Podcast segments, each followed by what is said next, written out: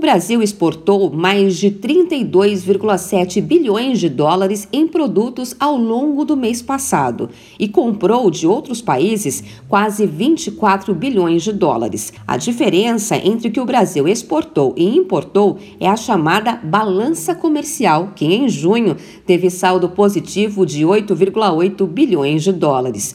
O subsecretário de Inteligência e Estatísticas do Comércio Exterior do Ministério da Economia, Erlon Brandão, afirmou que nunca o Brasil exportou tanto em um único mês. Temos exportações de 32,7 bilhões de dólares no mês de junho, é a primeira vez que a exportação ultrapassa o valor de 30 milhões de dólares em, em um único mês, portanto, é um valor recorde para todos os meses. A indústria de transformação foi o único setor monitorado pela balança comercial a ter aumento nas exportações em junho. Essa é a atividade industrial que transforma a matéria-prima em produto. O subsecretário Erlon Brandão afirmou que o aumento dos preços na agricultura e na indústria extrativa acabaram compensando a queda na quantidade vendida para outros países. O crescimento de 38,5% de bens da indústria de transformação no mês motivado pelo aumento tanto dos preços de 23,4% quanto dos volumes dessa categoria de 11,6%. Essa foi a única categoria com crescimento de volume no mês.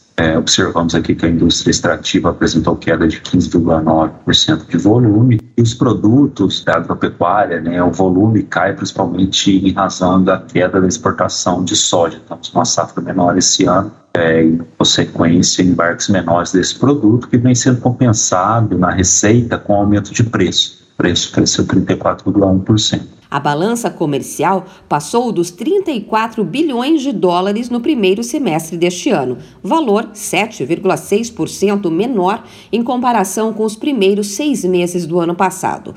O Ministério da Economia prevê que durante o segundo semestre o Brasil aumente consideravelmente a importação de produtos. E por isso, o saldo da balança comercial para este ano, que estava previsto para ficar na casa de 111 bilhões de dólares, agora deve fechar 2022 em um pouco mais de 81 bilhões de dólares. De São Paulo, Luciana Yuri.